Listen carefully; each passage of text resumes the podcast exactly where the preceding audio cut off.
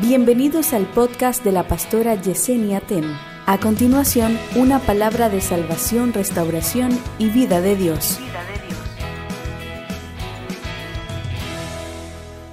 Hoy vamos a iniciar una serie que yo estoy segura va a edificar sus vidas y va a edificar sus corazones. Esta serie va a tener como tema entendiendo los tiempos. Entendiendo los tiempos. Amén. Gloria a Dios. Amén. Amén, amén, amén. Miren, es muchísimo lo que nosotros vamos a ver en esta nueva serie. Es mucha la tela que esto contiene para cortar. Es mucho lo que vamos a poder recibir de esta nueva serie. Sin embargo, yo necesito hoy comenzar con algo muy clave dentro de todo lo que vamos a ver. Yo quiero que ustedes sepan que por causa de los tiempos que nosotros estamos viviendo ahora, que para nadie es un secreto, que son los tiempos finales, señores, es por la palabra que podemos verlo. Hace exactamente creo que un mes por ahí, yo estuve hablándole a la iglesia acerca de no dejar que se apague tu lámpara y esto estuvo basado en el libro de Mateo capítulo 25, donde la Biblia habla acerca de la parábola de las diez vírgenes. Y dice que habían cinco vírgenes que eran prudentes y habían otras cinco que eran insensatas. La Biblia dice que las cinco vírgenes prudentes se ocuparon en hacer que sus lámparas siempre tuvieran aceite para que se mantuvieran encendidas hasta que el novio llegara. Pero las cinco vírgenes insensatas no se ocuparon de hacer que sus lámparas tuvieran el aceite suficiente. Y nosotros ahí pudimos ver incluso parte de lo que dice el libro de Mateo capítulo 24 acerca de las señales antes del fin. Señores, por la palabra nosotros sabemos que lo próximo que viene para la humanidad es la venida del Señor Jesucristo por la iglesia. Eso va a pasar en cualquier momento. Si la gente supiera lo cerca que está la venida de Cristo, yo creo que muchas, pero muchas personas organizaran su vida. Organizaran su vida y se prepararan para ese gran acontecimiento. Y digo organizar su vida porque esto implica de que el que no conoce a Cristo debería comenzar organizando su vida, dejando que Cristo trabaje con él, con ella, dejando que el Señor haga en ti lo que tú sabes que Él quiere hacer contigo. Esa es la primera forma de organizar nuestras vidas. Sin embargo, digo, organizar nuestras vidas, y no solo hablo de personas inconversas, sino también de creyentes que aún teniendo al Señor y aún estando en la iglesia, necesitan organizarse. Porque si, si viene hoy el Señor, probablemente con todo y los coritos que ellos cantan, con todo y los versículos que se saben, con todo y estar en un ministerio determinado, quizá no se vayan. Así que recuerden que las cinco vírgenes insensatas estaban convidadas para participar en la boda. Ellas no eran extrañas, de hecho, ellas estaban involucradas en la boda. Lo que ellas no estaban era lista para recibir al esposo. Entonces, esto es un llamado no solo a los inconversos, vengan y conviértanse, claro, a los inconversos, pero no solo a ellos, sino también a los que decimos ser creyentes. ¿Cómo está nuestra vida en el Señor? ¿Cómo está nuestra vida en el Señor? No dejes que el enemigo te cambie oro por espejito. Porque así fue como los españoles engañaron a los indios que ocupaban nuestra nación, cambiándole oro por espejito. Y asimismo, como yo decía en una ocasión, es como Satanás también trabaja con nosotros, robándonos el oro que representa la comunión que nosotros tenemos con el Señor y dándonos espejitos, placeres carnales temporales que lo único que hacen es que nos secan el espíritu y nos llevan a la muerte y a la destrucción. No podemos cambiar oro por espejitos. Estamos en tiempos difíciles, en tiempos finales, en tiempos en los que de verdad tú no puedes ceder tu paz así por así. Tú tienes que ponerle un cerco a tu paz y a tu comunión con Dios. El enemigo anda detrás de tu paz. Por eso quiere distraerte con cosas, quiere tu paz, quiere turbarte, porque sabe que si te turba, tú no vas a poder dar lo que tienes que dar. Tú no vas a poder ser lo que tienes que ser. ¿No te has fijado que cada vez que tú vienes para la iglesia pasa, viene como un dardo raro o lees algo como que te quiere sacar de, lo que es el enfoque que tú tienes de buscar al Señor o cuando tú te propones ser íntegro a Dios de alguna manera, viene cualquier cosa que amenaza esa intención que tú tienes. El enemigo te quiere desenfocar, te quiere distraer, quiere tu mente, quiere tu mente. Si le das acceso a la mente, aunque tú no lo creas, ya él tiene el primer paso ganado. Porque es en la mente que se produce tanto lo bueno como lo malo. En los pensamientos, recuerden lo que dice el libro de Proverbios, porque así como piensa en su corazón, así es él. Así es él. ¿Tú quieres saber lo que estaba pensando hace una semana? Mira el resultado de lo que está viviendo hoy. Hay cosas que tú vas posiblemente a terminar lamentando si tú no las reprendes hoy de tu mente. Si la sigues tejiendo y la sigues armando y no la echas fuera, es posible que tú la termines lamentando. Así que hay mucha gente que yo la he visto llorar amargamente por cosas que en un tiempo solo fueron pensamientos. ¿Alguien entendió eso? Después se lamentan y quieren retroceder el tiempo y quieren volver el mundo hacia atrás. No hay forma, no hay. Es ahora mismo, hoy.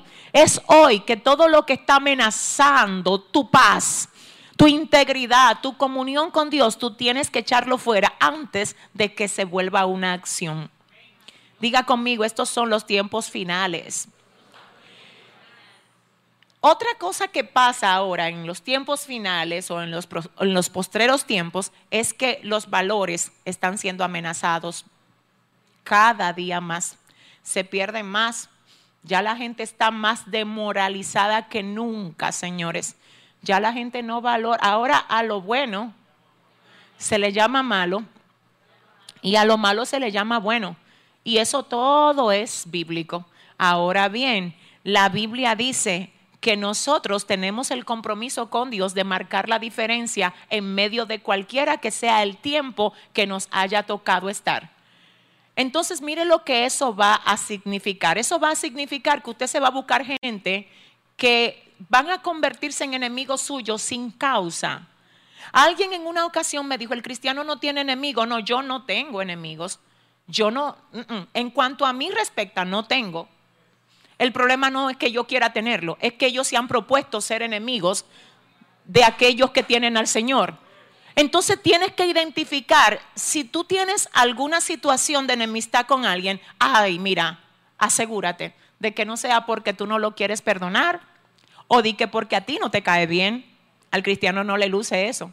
Ahora que tus enemigos sean sin causa, que sean sin causa. Hablando de esto, el salmista mencionaba en muchas ocasiones sus enemigos.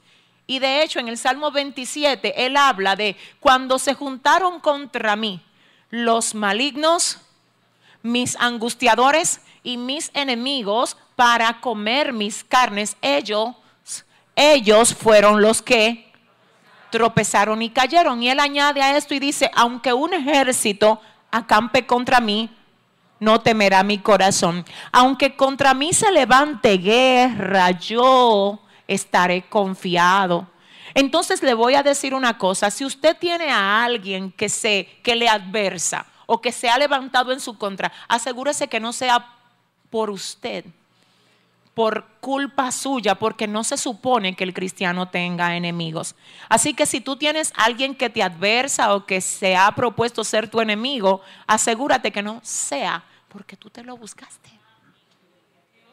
Entonces, en ese sentido, por causa de tu ser cristiano, de marcar la diferencia, de no ir en la corriente del mundo, hay mucha gente que te va a tildar de de payaso, de bobo, de loco, de fanático, de religioso. Tú vas a tener que aprender a soportar todo eso.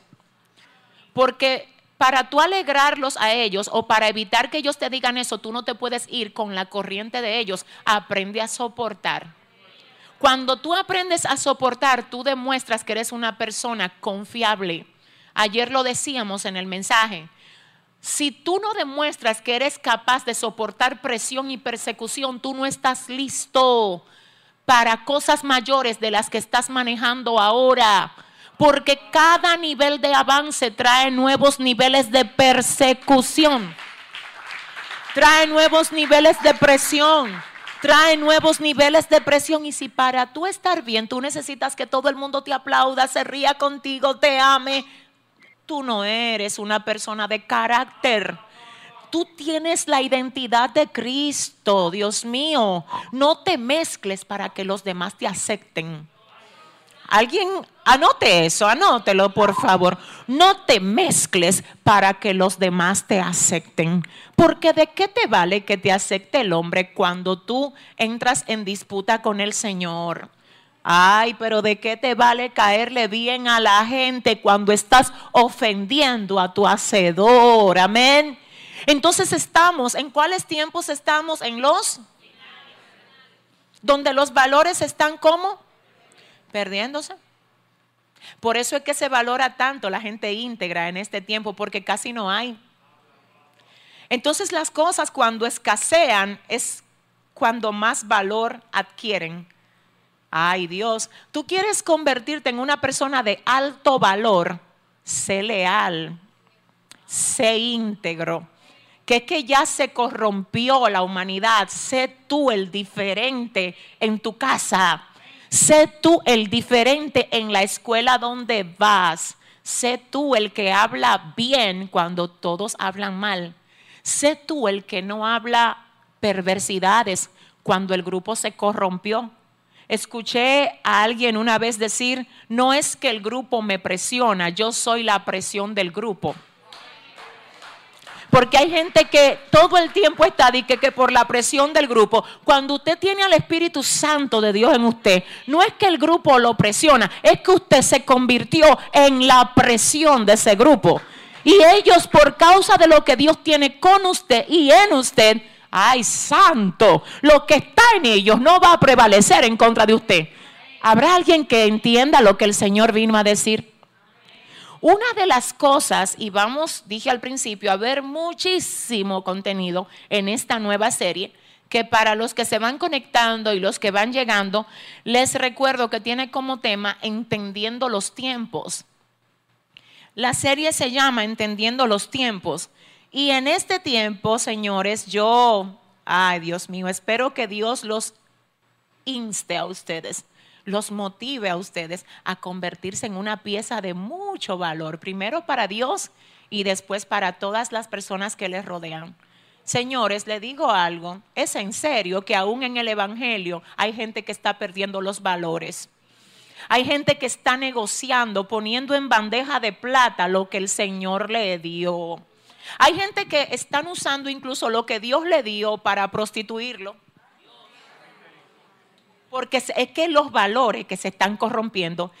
Y en el libro de Ezequiel, capítulo 16, el Señor le habla a la nación y le dice, lo que yo te di a ti, las alhajas que te puse, la ropa hermosa que te puse cuando tú estabas muerta, cuando no había nadie que se compadeciese de ti, cuando yo pasé junto a ti, te vi sucia en tus sangres y te dije, vive, te lavé, te vestí, ah, te puse alhajas, te puse hermosa. Y tú sabes lo que tú hiciste, le dice el Señor a la nación de Israel. Te fuiste a prostituirte y todo lo que yo te di, tú se lo diste a tus amantes. ¿De qué que habla el Señor a la nación? Los dones que yo te di, Israel, lo fuiste a usar con tus amantes, no me lo dedicaste a mí. Adora. Es decir, que cuando el Señor te da algo a ti y tú lo usas para otra cosa que no tiene que ver con lo que el Señor quiere que tú hagas, tú estás prostituyendo lo que el Señor te dio a ti. no es verdad que el mundo se puede quedar con lo mejor que Dios te dio a ti. No, el mundo no se puede quedar con tu vigor. No se puede quedar con la esencia, con la esencia de tu vida. Mi alma adora a Dios con la esencia de tus dones. Hay gente que todo lo mejor es para el mundo y a Dios le dan el bagazo. Aleluya. Y a Dios le dan el retrojo de ellos. Señores, eso es ilegal que usted venga aquí todo, todo, todo desguabinado, como dicen aquí. De que, yo lo que tengo es un sueño, pero usted estaba muy activo en la mañana allá en su empresa. Aquí usted viene a botezar, ¿eh? Dile al que te queda al lado, te están observando. ¿Eh? Dele un aplauso fuerte al Señor. Es que no puede ser así. Es que no puede ser así. Mientras usted viene para acá, de camino a la iglesia, vaya reprendiendo eso. Señor, mira, revitalízame. Señor, mira, ya yo le di toda mi energía al trabajo. Yo no puedo ir a la iglesia a botezar nada más. Yo tengo que tener un espíritu fresco para yo recibir lo que tú me quieres decir. ¿Alguien está aquí que comprenda? Y así se pasa el cristiano muchas veces la vida dándole a Dios lo que le sobra. Cuando llega a la casa está muy cansado para orar. Se tira en un mueble a chatear, a darle para arriba a las redes o a ver Netflix. ¿Y el que te dio vida? Dime, ¿cuándo tú vas a intimar con él? Ay, ¿cuándo es el tiempo tuyo con tu hacedor? Con el que tú le debes todas las cosas. ¿Cuándo es que vas a hablar con él? Ay, Dios mío. Iglesia, mira, te voy a decir algo. Hay muchísimas cosas de las que te están turbando a ti ahora, que si tú te conectas con tu papá, tú vas a ver cómo todas esas cosas van a ser, van a ser tamaño de hormiga delante de ti. Y tú luego vas a decir, wow, ¿y era eso lo que me estaba turbando? Es que cuando tú no tienes conexión con el Señor, tú ves aquellas cosas que te perturban, gigantes. Pero cuando tú te conectas con el grande de los grandes, tú ves cómo todas esas cosas el Señor las pone debajo de tus pies. Mire, yo quiero hablar hoy acerca de algo que está en decadencia, de algo que está escaseando cada día más. Y yo no sé, pero créame que cuando yo le oré al Señor y dije, Dios, ¿con cuál de todos estos puntos tú quieres que yo inicie esta serie? Mi corazón así como que... Mucha gente dice, ¿cómo es que tú dices que Dios te habla? No sé a quiénes le han dicho, ¿cómo es que Dios te habla a ti? ¿Alguien te ha dicho, cómo es que Dios te habla? Yo no sé cómo es que Dios le habla a usted, pero una de las formas como Dios me habla a mí es que me pone un sentir muy fuerte en el corazón. La mayoría de veces cuando la gente dice Dios me dijo o Dios me habla, no es porque ellos escuchan audiblemente a Dios, es porque en el corazón el Señor te pone un sentir muy marcado y tú sabes que es un consejo que viene de parte de Dios. Cuando yo le pedí al Señor la dirección para venir a abrir hoy esta serie aquí, que sé que va a edificarlos a todos ustedes, Mire, por más de una vez el Espíritu Santo me confirmaba que era así que teníamos que comenzarla hoy. Ya dije, la serie se llama Entendiendo los tiempos y en medio de eso ponga ahí un paréntesis, abra, abra. Luego de Entendiendo los tiempos, ponga la importancia de la fidelidad. Porque si en estos tiempos tan difíciles los valores están escaseando, hay una decadencia de valores. Vamos a hablar en este tiempo acerca de la importancia de la fidelidad, de ser leal y de ser fiel. Mire, le voy a decir algo a usted. Téngale a las personas ausentes la misma consideración que usted le tendrían si estuvieran presentes. Cuando usted muestra una cara cuando el otro está presente, que es totalmente distinta a la que usted muestra cuando el otro está ausente, usted no es una persona íntegra. Una de las formas como la Biblia nos define a Dios es diciendo Dios es santo. Dios es santo. Y una de las definiciones en el original de la palabra santidad es integridad. Cuando usted va a buscar en el diccionario lo que significa ser íntegro, es ser de una sola pieza. Es decir, que lo que usted es el lunes, usted lo es el jueves. Que lo que usted es el jueves es lo mismo que usted es el domingo.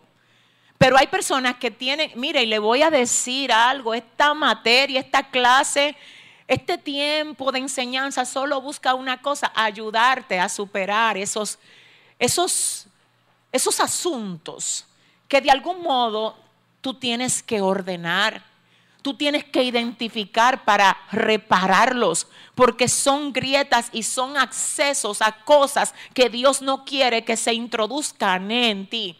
¿Cómo vas a poder superar algo que no reconoces que tienes mal? El problema de nosotros es cuando es que cuando recibimos este tipo de estudios, muchas personas lo toman, pero para aplicárselo a otro. Ay, sí, sí, sí, yo conozco uno que es así mismo, pero quiero que te me olvides del que tú conoces, que es así mismo. Quiero que tú tomes cada una de estas enseñanzas para llevarla a ti. Es a ti es a ti. Porque por estar buscando de que, yo conozco uno que es así, usted nunca coge su porción para usted. ¿eh? Y por eso es que van discipulados, vienen otra serie llegan más series y usted igual. Dele un aplauso fuerte al Señor. No, no, no, no. Mire, entonces vamos hoy a hacer un recordatorio importante. Mire, yo tengo aquí algunos pasajes que sé que les va a edificar a usted. Pero miren, yo quiero que ustedes recuerden algo. Nosotros en muchas ocasiones hemos mencionado aquí la fidelidad que Ruth tuvo hacia su suegra Noemi. ¿Cuántos lo recuerdan? Muchísima fidelidad. Ella sale de Moab y se muda a los campos, y se sale, perdón, de los campos de Moab para mudarse a Belén. Para ir a Belén con su suegra una mujer que no tenía nada que ofrecerle. Pero Ruth no era el tipo de mujer que era leal por lo que le daban, sino que ella identificó la esencia que había en Noemí y dijo, es que tú eres una mentora para mí. Es que no se trata de las cosas que tú me puedas dar, sino de quién tú eres y yo quiero tenerte cerca. Y ustedes saben que una de las expresiones que Ruth le dice a Noemí es, no me ruegue que te deje a ti. No me digas que me vaya, porque donde tú vayas yo voy a ir. Donde tú vivas yo voy a vivir. Donde tú mueras, ahí yo voy a morir. Donde a ti te entierren, me van a tener que enterrar a mí un nivel de lealtad muy alto. De hecho, cuando usted busca en los estudios bíblicos que hay eh, en, abiertos en el Internet y demás acerca de ejemplos de fidelidad en la Biblia, es muy posible que este sea uno de los primeros que usted encuentre. Además de este, se añade el ejemplo de fidelidad que el hijo de Saúl tuvo hacia David, Jonatán a tal punto que cuando su papá Saúl quería matar a David, él le decía a David, mi papá te quiere matar. Y cualquiera puede decir, entonces Jonatán no, no le era leal a su papá. Es que ser leal no es apoyar lo incorrecto. Es que, óigame, ser leal no es darle la razón a quien no la tiene. Porque hay gente que cree que ser leal es apoyarle lo mal hecho al otro. Eso no es lealtad. Eso es aliarse a un pecado que usted no debe de aliarse. ¿eh? Entonces, el que es leal, al primero que le es leal es a Dios. Y luego de ahí es leal a todo lo que se alinea al carácter de Dios. Oh, santo. Oiga cómo es que esto se maneja. Yo soy leal a ti. Ahora, ¿qué pasa? Cuando tú te decarrila, tú no puedes querer que yo me alíe con lo que tú estás haciendo, porque soy leal a ti, pero no apoyo lo que tú estás haciendo mal. Adora. ¿Por qué? Porque por encima de ti yo tengo que serle leal a Dios. Y para serte leal a ti, según tus criterios, yo no voy a dejar de serle leal a Dios. ¿Alguien entiende? Entonces aquí, oiga lo que yo puedo visualizar. Jonatán dijo, déjame ver, mi papá no tiene la razón. Jonatán lo que dijo fue, pero David no le ha hecho nada a mi papá. Él lo único que le ha hecho es bien. ¿Y cómo así que mi papá se está levantando en contra de él? ¿Cómo me voy yo a unir cuando yo veo que mi papá no tiene la razón? No sea rápido apoyando una causa que usted desconoce. Que a lo mejor usted está apoyando algo que no es lo correcto. Tenga cuidado y sobre todo ore a Dios para que el Señor lo direccione. Entonces Jonathan no apoyó a su papá, sino que él dijo, espérate, David, mira, mi papá te quiere matar. Y dice la palabra que más adelante le dice, cuenta con mi lealtad. Porque ¿qué tú crees que si mi papá intenta mal en contra tuya sin causa, yo te lo voy a ocultar? No, no te lo voy a ocultar. Son ejemplos de lealtad que presenta la palabra en el Antiguo Testamento. Ahora bien, el tema, o más bien el subtema de hoy es la importancia de qué? De la, de la fidelidad. Y hoy yo quiero que veamos un caso muy especial que está en el Nuevo Testamento. Para esto yo quiero que ustedes por favor busquen el libro de Primera de Corintios capítulo 4, desde el verso 14 hasta el verso 17, por favor.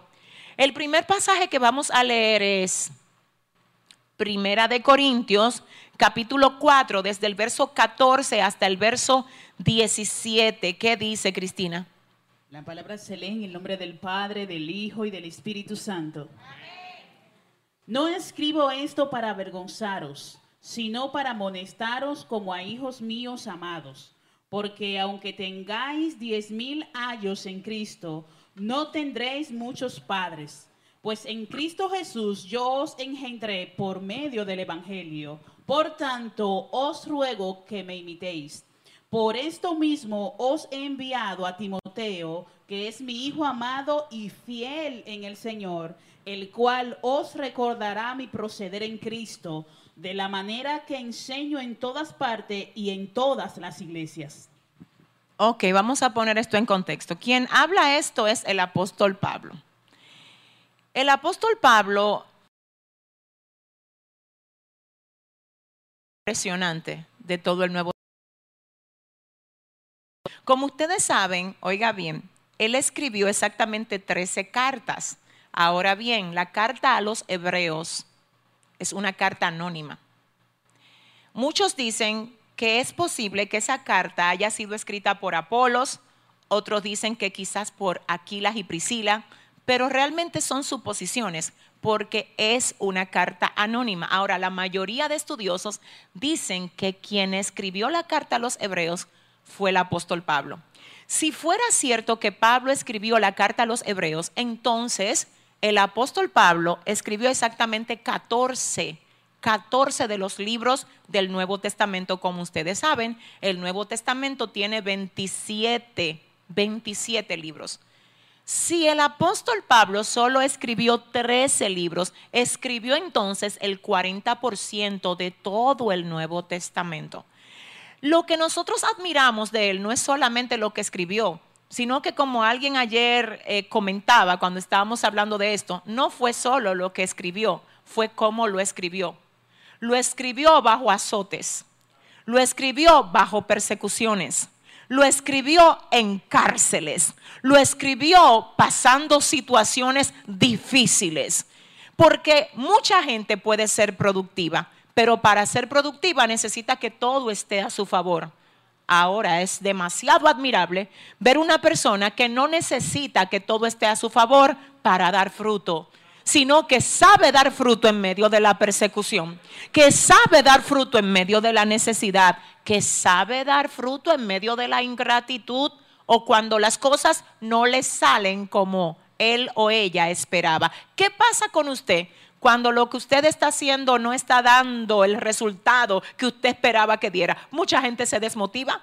Pablo no.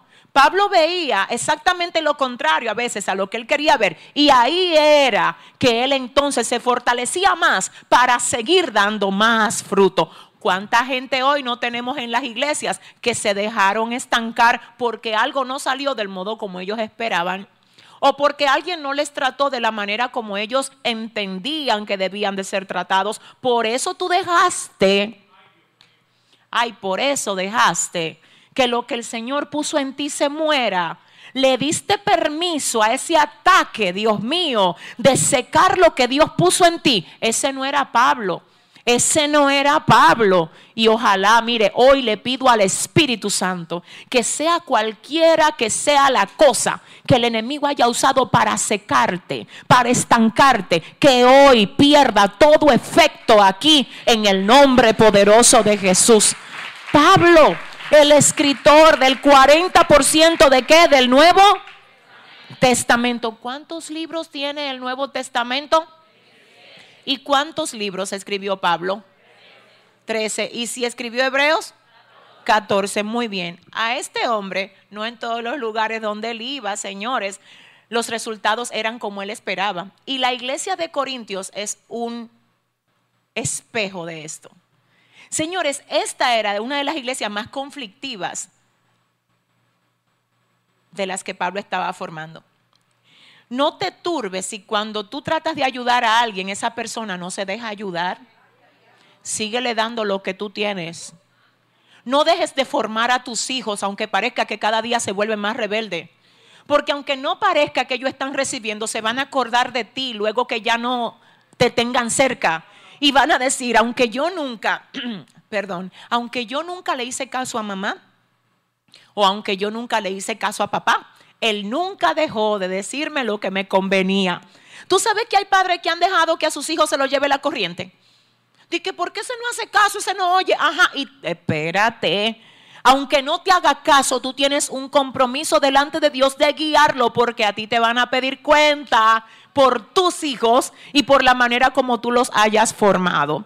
Entonces ten cuidado con dejar que la falta de receptividad de los demás haga que a ti se te apague la voz. Eso no fue lo que pasó con Pablo. Aquí tenemos uno de los ejemplos más fieles en este sentido. Señores, la iglesia de Corintio tenía un revolú grandísimo, un problema, un lío, hasta el punto que Pablo tuvo que escribirle en un tono, un tanto demandante.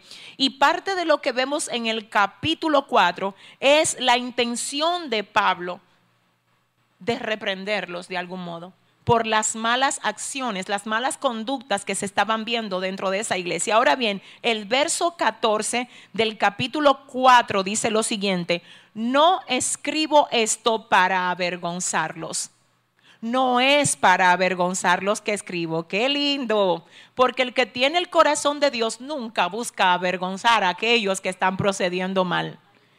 Entonces Pablo dice, yo no escribo para avergonzarlos. Ustedes están mal, pero mi papel no es avergonzarlo.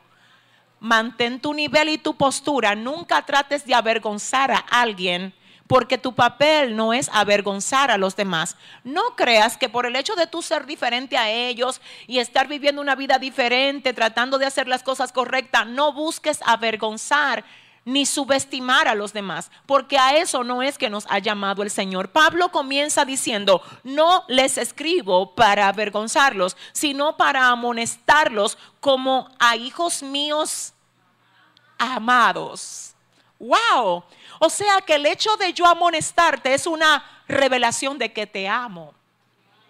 Y el hijo que usted tiene, porque el Señor se lo puso, ya sea un hijo espiritual o un hijo literal, asegúrese de amonestarlo.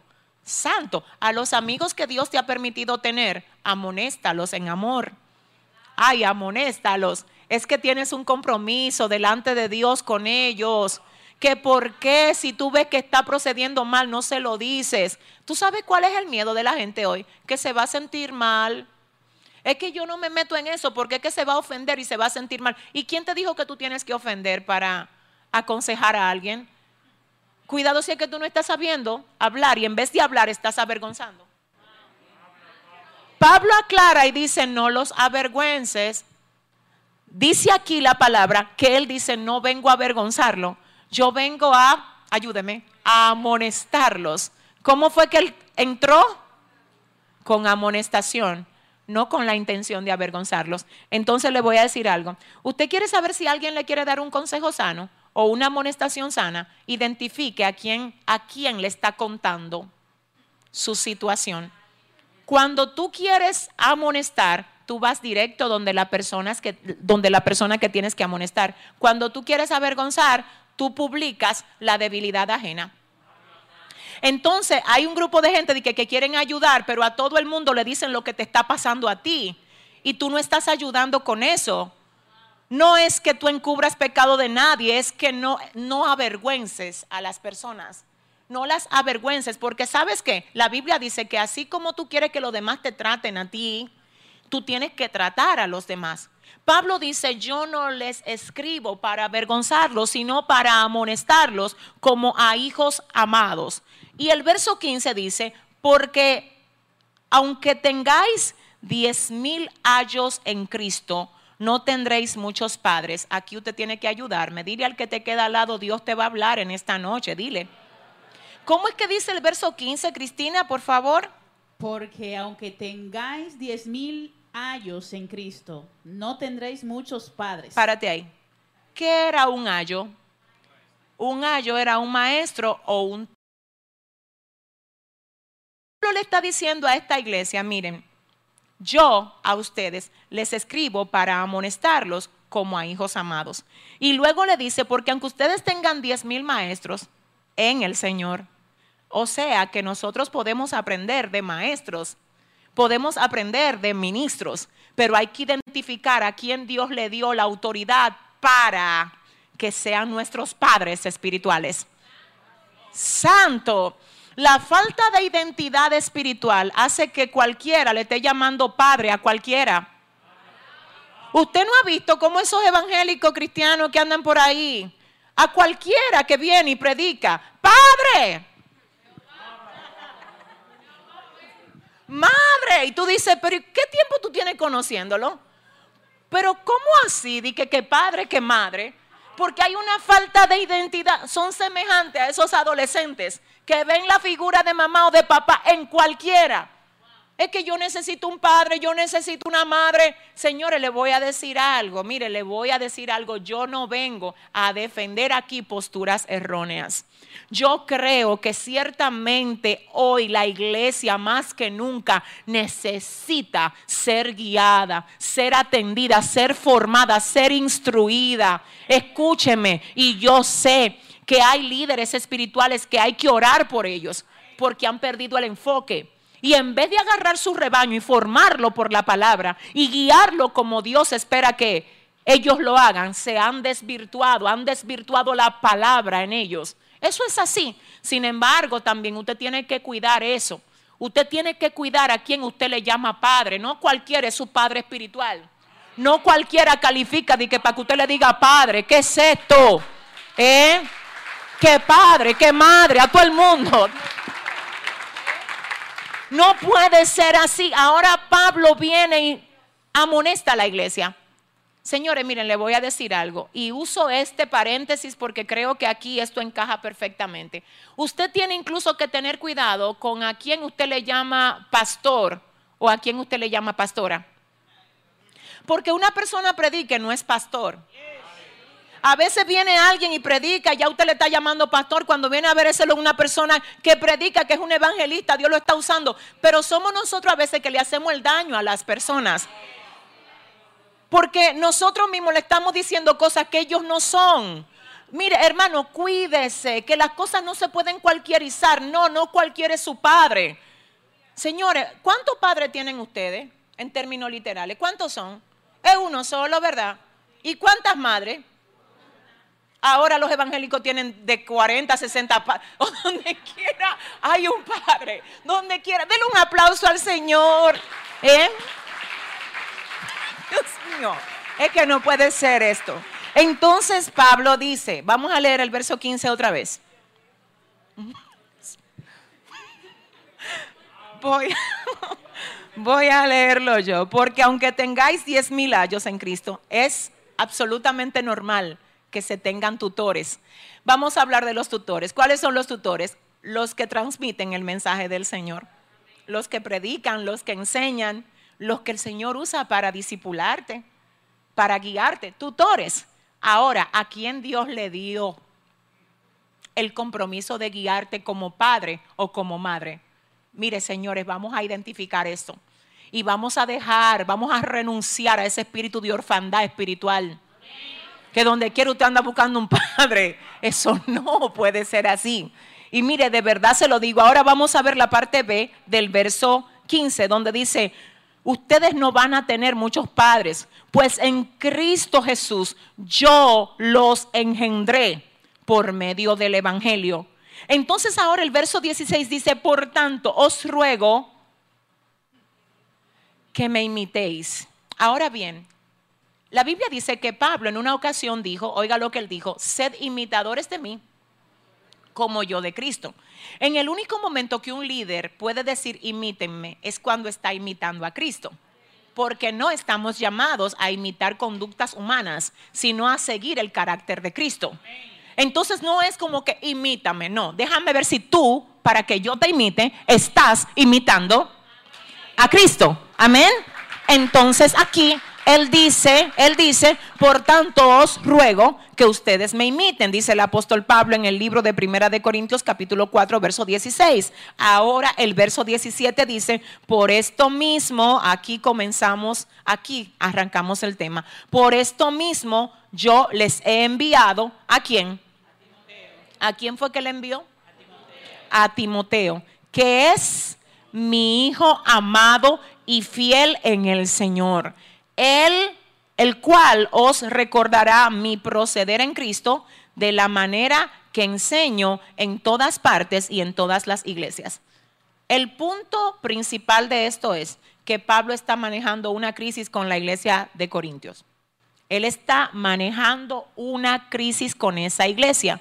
Ahora bien, en medio de la situación que él tiene con la iglesia, él no puede llegar ahí. Él escribe una carta y dice, yo no puedo ir ahora ya, pero le voy a enviar a uno que sabe cómo yo procedo, que les va a recordar a ustedes cómo procedo yo, porque yo lo formé a él. Y él es mi hijo fiel. Él es fiel al Señor y fiel a su papá espiritual. Qué fuerte. Oiga lo que es que dice. Por esto mismo les he enviado a Timoteo les he enviado a Timoteo. Usted no manda a cualquiera donde hay una crisis. Donde hay un problema que resolver, usted solamente manda a la gente leal, confiable, porque algunos en vez de ayudar a que esa crisis se resuelva, por su falta de lealtad, lo que hace es que le echan leña al fuego. Y en vez de ser leal y cuidar para que las cosas se resuelvan, utiliza eso como un trampolín para hacerse ver como el que puede, ay Dios, ser la solución en medio de esa situación. Solamente los leales pueden representar al papá espiritual que los ha formado. Timoteo no está buscando sacar ventaja de esta crisis. Él va a Corintios a representar a su Padre Espiritual en el Señor. Y Pablo hablando de él dice, por esto yo les he enviado a Timoteo, que es mi hijo amado y es fiel en el Señor, el cual recordará mi proceder en Cristo. Ay, ay, ay, ay. Porque él ve como yo procedo y cuando Él ve cómo yo procedo, Él imita mi proceder como yo imito a Cristo. Él es un hijo fiel, se lo mando a Él para que resuelva la situación que ustedes tienen allá.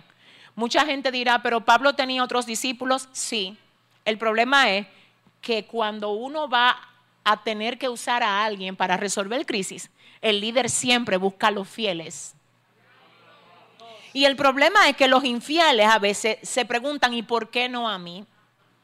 Hay cosas que no se piden, se ganan.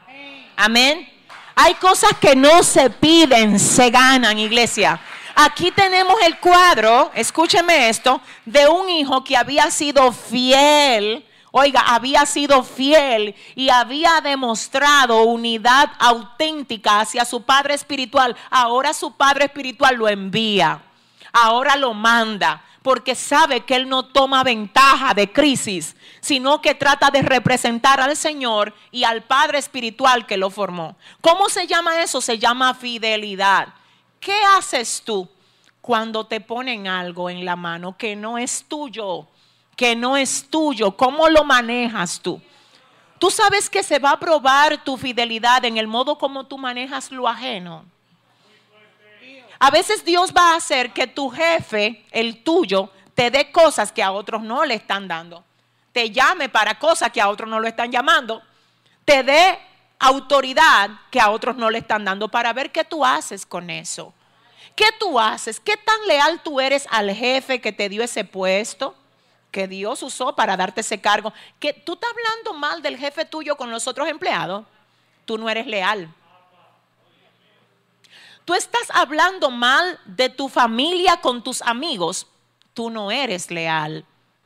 Dios mío, lo que te bendice no lo destruyas.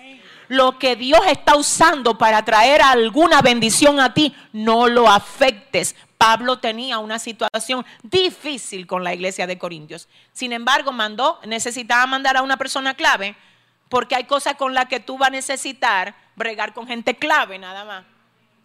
Señor, ustedes saben que Jesús, aunque tenía 12 discípulos, también tenía algunos que eran íntimos. Entre ellos Juan, Pedro y Jacobo.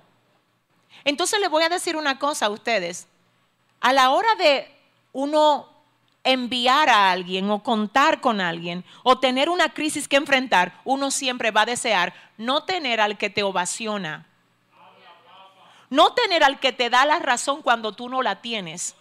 No tener aquel que nada más te aplaude y te, te pela los dienticos, no, a los fieles, a los que han sabido soportar presión contigo, a los que han sabido levantarte los brazos cuando se te caen. Ahora dice Pablo, yo por eso les envío a Timoteo, que es mi hijo amado y fiel en el Señor, el cual les va a recordar mi proceder en Cristo de la manera que enseño en todas las partes y en todas las iglesias. Vamos a ver ahora en ese mismo orden lo que dice Filipenses capítulo 2, verso 19 al 22. Espero en el Señor Jesús enviaros pronto a Timoteo para que yo también esté de buen ánimo al saber de vuestro estado, pues a ninguno tengo del mismo ánimo y que, tanto, y que tan sinceramente se interese por vosotros, porque todos buscan lo suyo propio, no lo que es de Cristo Jesús, pero ya conocéis los méritos de Él que como hijo a padre ha servido conmigo en el Evangelio. Vamos a, vamos a ver esto. Dice, espero en el Señor. Ahora esto es a otra iglesia. Recuerden que lo primero que leímos estaba escrito a la iglesia de los Corintios. Muy bien. Ahora Pablo le habla a la iglesia de los filipenses y otra vez habla de Timoteo. ¿Y por qué será que el pastor nada más quiere tener cerca a fulano? ¿Por qué será? ¿Por qué será? ¿Por qué será que la pastora eh, tiene no a tanta gente cerca? ¿Por qué será? ¿Alguien entiende? Gánate. Oye, si eres fiel en lo poco, se te va a poner en lo mucho. Sé leal. Hay gente que se ponen a murmurar, a murmurar del pastor en medio del pasillo y después quiere que le den un liderazgo. Sea leal. Hay gente que después que Dios se mueve en el culto a través de un ministro, salen hablando de él todo el camino y después quieren que Dios lo use aquí. Dice el Señor, es que quiero que sea leal. Es que quiero que sea leal. Es que quiero que seas íntegro. Es que quiero que seas fiel. Escucha ahora lo que dice Pablo. Escucha lo que dice Pablo, ahora la iglesia de Filipenses. Espero en el Señor Jesús enviarles pronto a Timoteo para que yo también esté de buen ánimo al saber de vuestro estado. Oiga lo que dice, pues a ninguno tengo del mismo ánimo. ¿Qué clase de discípulo ese? Pablo hablando de él dice, yo examiné a todos los que tengo, los vi a todos. Y hay buenos, y hay que hablan bonito, y hay que tienen talento, hay algunos que son, mira, que tienen un léxico, pero a ninguno tengo como Timoteo a ninguno tengo como Timoteo. Aquí dice él, pues a ninguno tengo del mismo ánimo y que tan sinceramente se interese por vosotros. Adora Señores, identifiquemos qué es lo que está pasando con Timoteo. Ahora Pablo dice, no tengo a ninguno con el ánimo de Timoteo. Tampoco tengo ninguno que se interese tan sinceramente por ustedes como lo hace él. Aquí me da una luz. Y es que Pablo dice, hay muchos que están interesados, pero no sinceramente. Porque déjame decirte qué es lo que pasa con el interés. No crea que el interés, el solo hecho de que alguien esté interesado en ti es bueno. A veces lo que están interesado es en usarte a ti para sus propios beneficios. Adora, sí están interesados, pero ¿cuál es tu interés? ¿Que ¿Cuál es tu interés? Eso es semejante al novio, que sí, que está interesado en la novia, pero ¿para qué? Para irse a acostar con ella. Te equivocaste, no soy tu objeto. Soy una mujer, soy un hombre que tengo... ¿Habrá alguien que entienda? Pero que cuál es el interés? Si yo estoy interesado en que tú estás interesado. No crea que es en ti que están interesados a veces. Están interesados en usarte a ti para los intereses de ellos. Ay, pero fulano como que quiere ser amigo mío. ¿Por qué será que quiere ser? Aleluya. Pero fulanito como que quiere estar muy cerca de mí, pero que por qué será? No es que me voy a bloquear, no es que le voy a negar el paso a las personas, es que le pido al Señor que te dé discernimiento que te dé entendimiento para ver quién tú tienes cerca. Pablo tenía entendimiento y de Timoteo dice, es que no tengo a ninguno como él. Es que no tengo a ninguno con el ánimo de él y que tan sinceramente se interese por ustedes. Cuando él dice sinceramente, se interesa por ustedes, no por lo que ustedes le dan a él, sino por lo que él le puede dar a ustedes. ¡Ay! Santo. ¿Cuál será la intención que tiene contigo esa persona que tú crees que está muy interesado? Pídele al Señor revelación. Es más, te reto a decirle, Señor, mira, si no tiene los intereses correctos, llévatelo. Después que tú veas que se lo lleve, no lo jales para atrás. Porque hay momentos donde Dios comienza a alejar gente y tú comienzas a traerla para atrás otra vez.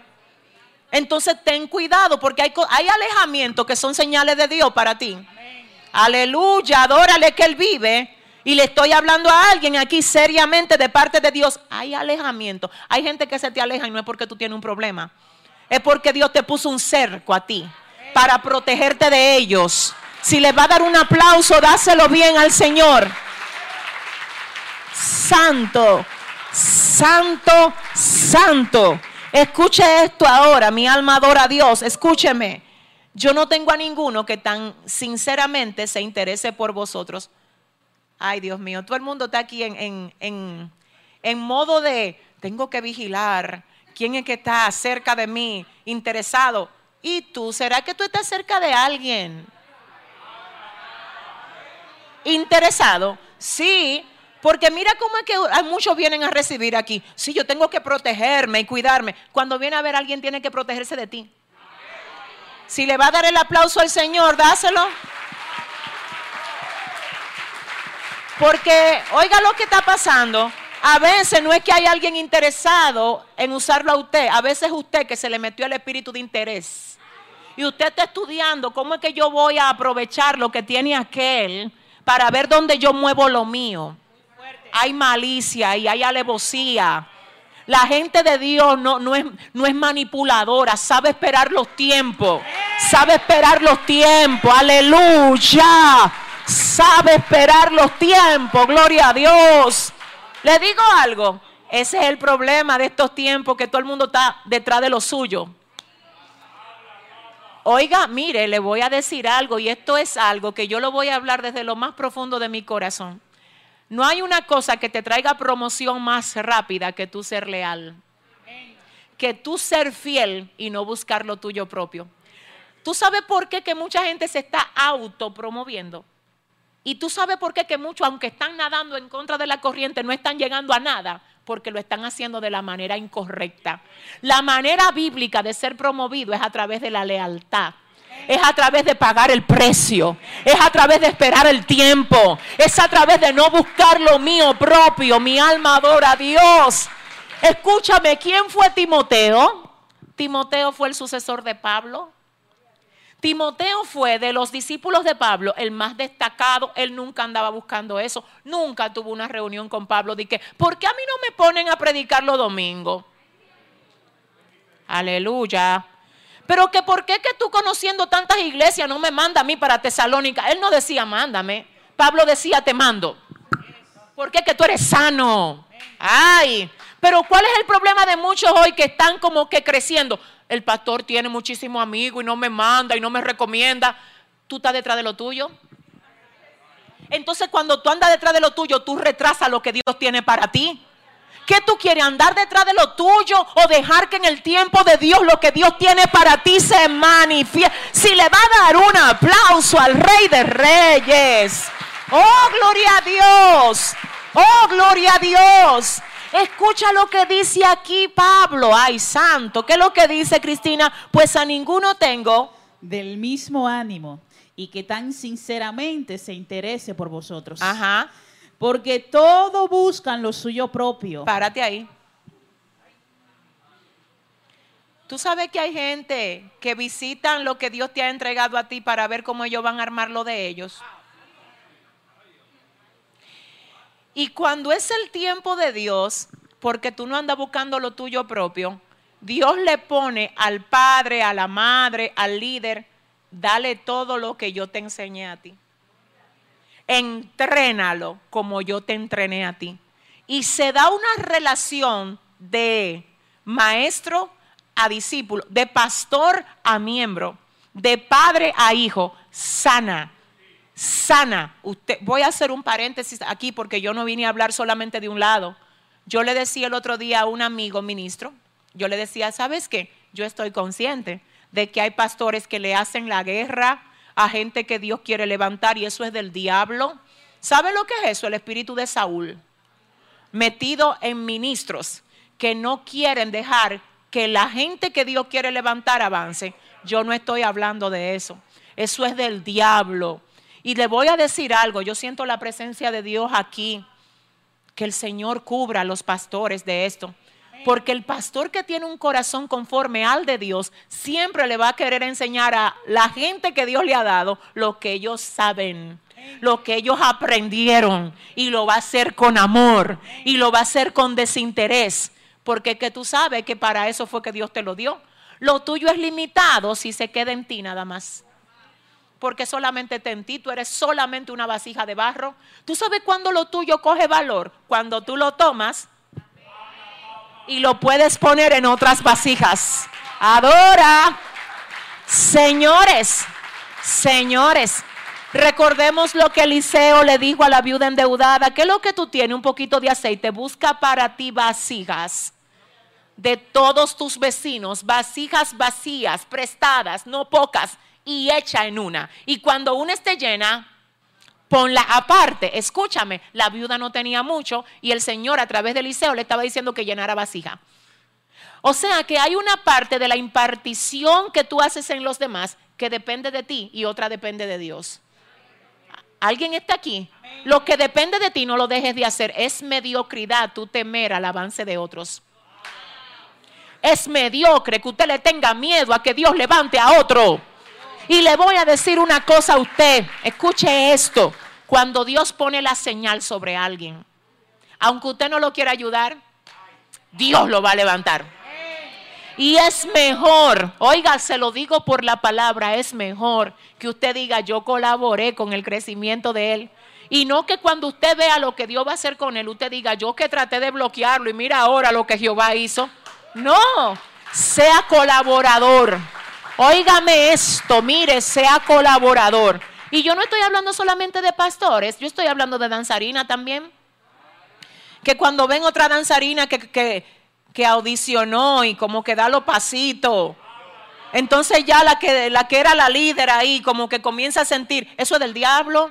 Porque si usted lo hace para Dios, usted celebra que llegó otra que también lo va a hacer bien para el Señor. Adórale. ¿Cuál es el miedo tuyo? ¿Eh? Recuerden, señores, que si usted para brillar necesita pagarle la luz a otro, porque hay gente que lo que, oiga lo que hacen algunos, para poder, para poder tener algún tipo de atención, ellos quieren bajarle el telón a los demás. ¿De qué espíritu sois? Así le dijo el Señor a los discípulos. Juan le dijo, mira, ¿quiere que nosotros mandemos que caiga fuego en esa ciudad? Y el Señor le dijo, ¿y qué? espérate, ¿qué? ¿De qué espíritu soy ustedes? ¿Que de dónde que son? Porque el Espíritu Santo de Dios no opera así. Entonces cada vez que tú quieres que esa danzarina que Dios también usa se doble el pie, yo te pregunto, ¿de qué espíritu son? Que el que Dios está usando aquí para ministrar en adoración, que no eres tú, porque tú eras de que la estrella, es que usted no es estrella, aquí lo que estamos adorando al sol de justicia, que se llama Jesucristo. Dile a tu vecino, esto no se trata de ti, hello. Esto se trata del Señor. Ay, Dios mío. Ese es el problema, que hay un estrellato en el púlpito. ¿Eh? Las estrellas se acostumbraron ellos a, que lo ovacionen. Mire, el Señor reprenda al diablo. ¿Eh? Como le pasó a Elías, que se puso a decir, tú no sabes que mataron a todos tus profetas. Y el Señor le dijo, mire, me quedan siete mil que no han doblado rodillas delante de Baal. Usted no es el único. Usted no es la única, usted no es el único. Aprenda a ser un colaborador. Ay, qué bello es cuando incluso tú tienes un negocio y te llama un hermano que va a montar un negocio como el tuyo, ya se, aquí todo el mundo se puso raro. ¿Eh? Dios me dio la idea de hacer algo similar a lo que tú tienes. La gente se da unos bloqueos. Si no está sano, dale los libritos tuyos. Lo que te funcionó a ti es que te conviertes en un mentor. Es que te pareces a Jesús.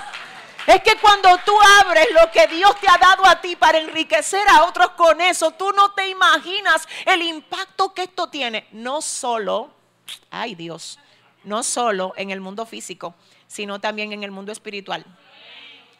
Yo he visto que hay gente que son egoístas con lo que aprendieron, con lo que saben y con lo que tienen. No me hable bonito si tú no manifiestas que tú amas ver crecer a los demás es que no me impacta lo que tú me dices, me impacta lo que tú haces. Si le vas a dar un aplauso al Señor. Dios mío, Padre, Padre, mire, le voy a decir algo, mire, eh, es verdad hay pastores que tienen ese problema. Con respeto, yo sé que hay muchísimos pastores que nos ven, respeto para ustedes, pero que el Señor nos sane el corazón y que aprendamos que no somos eternos, estamos en tránsito por aquí. Y si cuando tú te vas no dejas a nadie que pueda ser como un Timoteo para Pablo. Oiga lo que dice Pablo. Yo le mando a usted y a Timoteo para que les enseñe cómo yo me manejo.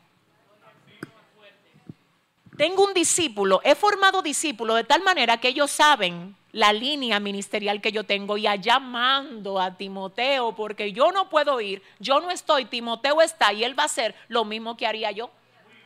¿Qué nivel? Pero cuando el ministro no forma, y se va, es a veces yo creo que es intencional que lo hacen, de que para que se les extrañe. Si tú cuando te vas hace tanta falta al nivel de que, que nadie puede reemplazarte a ti, tu liderazgo fue muy débil.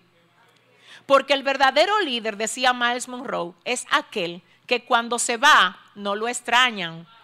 Espérate, tú me vas a decir, claro que vamos a extrañar, van a extrañar, pero en términos de, de lo que es el lazo del aprecio, pero no desde, desde el puente de la efectividad, porque tú enseñaste a tanta gente a ser efectivo, aleluya, que aunque ya yo no esté, yo tengo muchos aquí. ¿Alguien está entendiendo?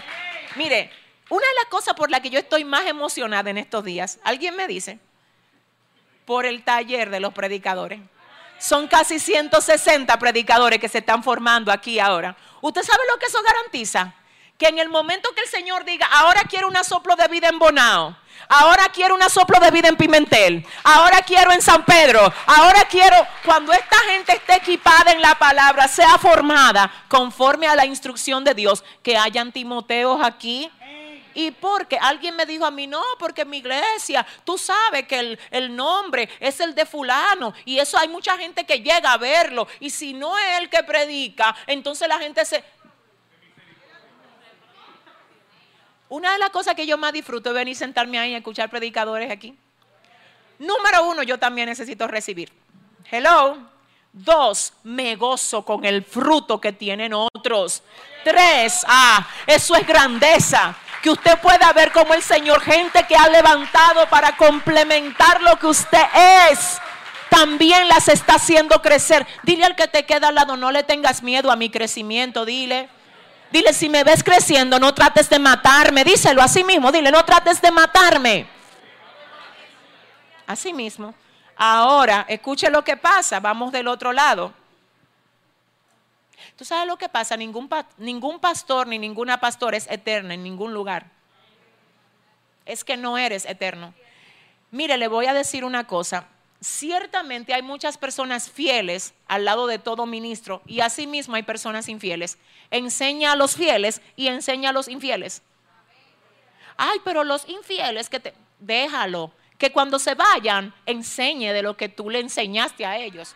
Déjalo. Que cuando se vayan, que cuando prediquen, prediquen de los mensajes que ellos oyeron de ti. Déjalo. Es que esos son ellos y ese eres tú. Cada quien da, dale un aplauso fuerte al Señor. Entonces, ay Padre, pues a ninguno tengo del mismo ánimo. Quiero decir algo aquí, algo muy serio. Hay dos vertientes en este tema y por el que muchas personas en las iglesias se sienten muy mal. Asimismo, como hay pastores que necesitan, o me voy a incluir, necesitamos conectarnos cada día más con el corazón de Cristo para poder parecernos a Él. Asimismo, no es, no es mentira que cuando una persona tiene un ministerio hermoso, lindo, que se destaca, van a comenzar gente a calentarte el oído. Pero tú también puedes pastorear pero tú también predicas. Pero ¿por qué a ti casi no te ponen?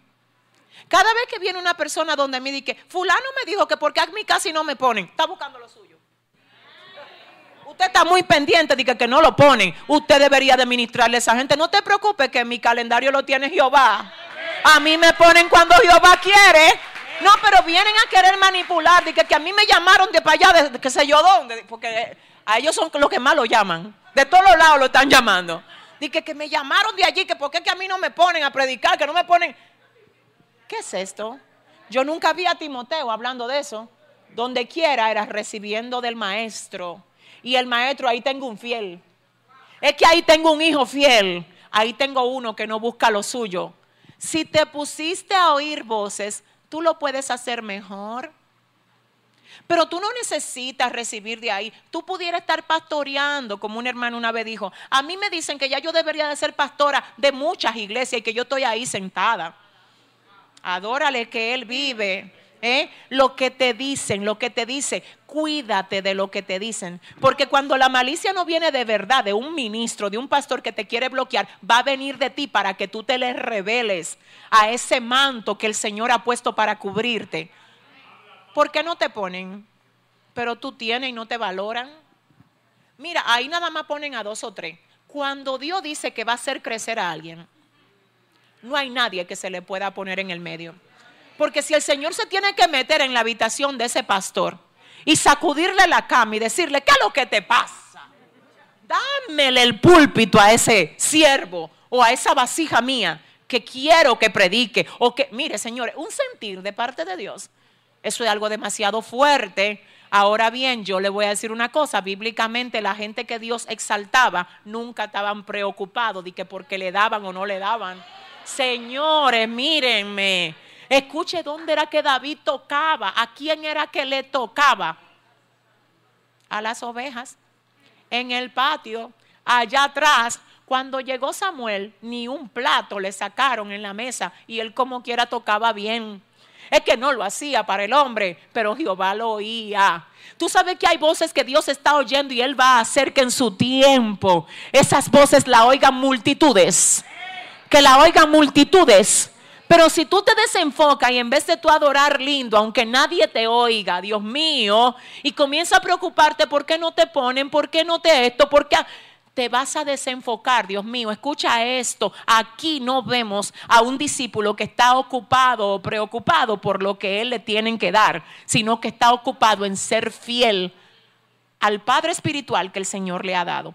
Se te van a presentar escenarios donde se va a saber qué tan fiel tú eres al lugar donde Dios te plantó, a la familia en la que el Señor te hizo pertenecer a la empresa a la que tú trabajas. Señores, yo fui a una tienda el otro día que yo, me, yo dije, no, pero y, este, y es verdad que a mí me está pasando esta situación. No, yo dije, ¿y es en serio, Señor? Yo fui a una tienda a comprar algo que necesitaba y era una tienda de, de, cosas de la casa, porque quería comprar algunas cosas para la cocina. Y resulta que vi algo que yo pregunté, ¿y eso no, no lo tienen en una caja? ¿Sabe lo que me dijo la vendedora? Aquí, yo no sé, esta gente tiene un desorden aquí. Yo no sé cómo es que la gente compra aquí, porque aquí no hay caja para nada. Todo eso es lo mismo que ustedes se llevan, lleno de virus y lleno de... Yo dije, oh my God. Yo, yo dije, Dios mío, pero esta señora se le olvidó que ella le pagan de lo que la gente vende. Señores, pero ¿qué es esto? Y así hay gente que van a la iglesia, ahí lo alimentan, ahí los aconsejan, ahí le enseñan la palabra y después salen a hablar mal de la iglesia donde están. Ellos, señores, están empleados en medio de esta pandemia donde hay una reducción de personal en casi todos los lugares y a ellos todavía le queda el empleo y hablando mal del lugar donde trabajan, hasta en el metro, señores. De la pobre esposa, acabando la esposa con el amigo. Esa mujer me está volviendo loca a mí. Mira, yo no sé, un día me den garito. Y la pobre mujer o sea, ¿dónde está tu lealtad? Es que no hay lealtad. Pablo dice, encontré un leal. Tengo a Timoteo. Por eso lo abrazo, por eso lo abrigo. Y no me importa que se pongan guapos los otros. Es que la esencia de Timoteo no la tiene todo el mundo. Diga conmigo, tengo que ser leal. Si le va a dar el aplauso al Señor, déselo bien. Ay, santo. Ay, santo. Escuche esto, dice, porque todos buscan, ya estoy terminando, porque todos buscan qué? Lo suyo propio. Adórale que Él vive, lo suyo propio. No lo que es de Cristo Jesús. Usted, con esto yo voy a terminar, pero ayúdeme. Pablo dice, todos buscan lo suyo propio. Y luego dice, no lo que es de Cristo Jesús. Eso está fuerte. Él dice, en, el mismo momento donde tú te desenfocaste de lo que Dios te tiene para ti, es cuando tú te pones a buscar lo tuyo propio. Pero ¿y si ese es el llamado que Dios me tiene a mí? Es que si ese es el llamado que Dios te tiene a ti, tú no tienes que forcejear. Tú no tienes que violar principios. Si ese es el llamado, ay, tú no tienes que violentar el modo como Dios lo va a hacer. Si ese es el llamado, ¿por qué tú forza? Si ese es el llamado, ¿por qué tú empujas? cuando, es Dios que empuja los llamados. No es el llamado que empujan el llamado, sino que Dios empuja a los llamados. ¿Alguien está entendiendo? Entonces dice, cada uno busca lo suyo propio, no lo que es de Cristo Jesús. Pero ya como ustedes conocen los méritos de Él, que como hijo a padre ha servido conmigo en el Evangelio como hijo a padre. ¡Qué bello! Pablo, señores, al igual que todos nosotros, era un ser humano. Yo sé que no era perfecto, con un carácter admirable, pero estoy más que segura que en ocasiones quizás Timoteo vio humanidades de Pablo y nunca tomó esas cosas para acabarlo con otros ministros. Porque ese era su padre. Ese era su padre. Y los padres se cuidan, los hijos se cuidan, la familia se cuida, el cuerpo de Cristo que es la iglesia se cuida. Yo nunca voy a entender cómo es que los evangélicos, muchos de ellos hoy, están usando las redes sociales para acabar con otras iglesias, con otros pastores, con pero ese es mi cuerpo. O sea que, señores, espérense, los impíos leen eso. ¿Cómo yo le predico a ellos cuando yo lo que estoy revelando es que con los que están adentro no me estoy llevando bien. Ellos van a decir, pero que yo coja para ese gallinero. pero entienda, por eso es que tenemos que cuidar, por eso es que tenemos que pedirle al Señor que permita a Dios que el camino sea limpio y allanado para que esa gente que tienen que venir a Él lleguen en el nombre de Jesús porque sinceramente, señores, le digo la verdad, el enemigo está trabajando para mantener la gente en el mundo, no solo con lo que está usando en el mundo, sino también usando lo que está en la iglesia. Es que el Señor no nos ha llamado a contienda, señores. Es que cuando nosotros encontramos una falla en un hermano por amor a Dios, la manera no es publicarlo. La manera no es publicarlo, la manera no es avergonzarlo, es llamándolo aparte Es que hasta que no lo llamamos aparte no tenemos carácter de Cristo. Tengo teología, no carácter de Cristo. ¿Alguien entendió? ¿Alguien comprende? Teología sí. Título sí. Orgullo sí. Cristo no. Porque Cristo no actuaba así. Pablo se parece a Cristo. Y él dice, yo no les escribo para avergonzarlos, sino para amonestarlos como a hijos amados. Wow. Porque ustedes van a tener 10 mil años, 10 mil tutores y maestros. Muchísimos van a venir, van a entrar, van a predicar, van a saltar. Cuidado si ustedes se le olvida. Wow. ¿Cuál fue el pastor? ¿Cuál fue la persona que el Señor usó para hacer que ahora mismo tú estés recibiendo alimento, que ahora mismo tú te estés moviendo hacia lo que Él quiere contigo, ¿cómo va a ser? Que el bombardeo de ese líder a ti no te va a doler, por Dios. ¿Cómo va a ser que cuando tú oyes a alguien hablando mal de tu pastor, en vez de tú defenderlo o en vez de tú ignorar y cerrarle la brecha a eso, tú te vas a creer el cuento de ese hombre que Dios ha usado o de esa mujer que Dios ha usado? Te voy a decir algo, es verdad, a veces no es usted el que habla mal, pero usted se queda con el oído ahí para oír lo que dicen. Entonces mira qué es lo que pasa, aunque tú digas, no, eso no me afecta, te afecta. Entonces, ¿qué tú haces con esa brecha abierta? ¿Qué es lo que hace entrando a lugares donde lo que se esté acabando con lo que Dios te dio a ti? Tú no le puedes aceptar esa sinvergüencería a nadie. Que te hable mal de tu marido, no se lo permita a nadie. Que no es perfecto tu esposo, no, no lo es, pero es el tuyo.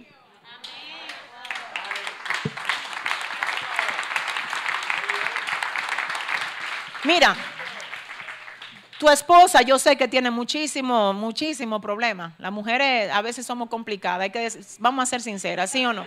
Sí, señores, vamos a ser realistas aquí. ¿eh? La esposa tuya puede que tenga muchísimas situaciones, pero es la tuya.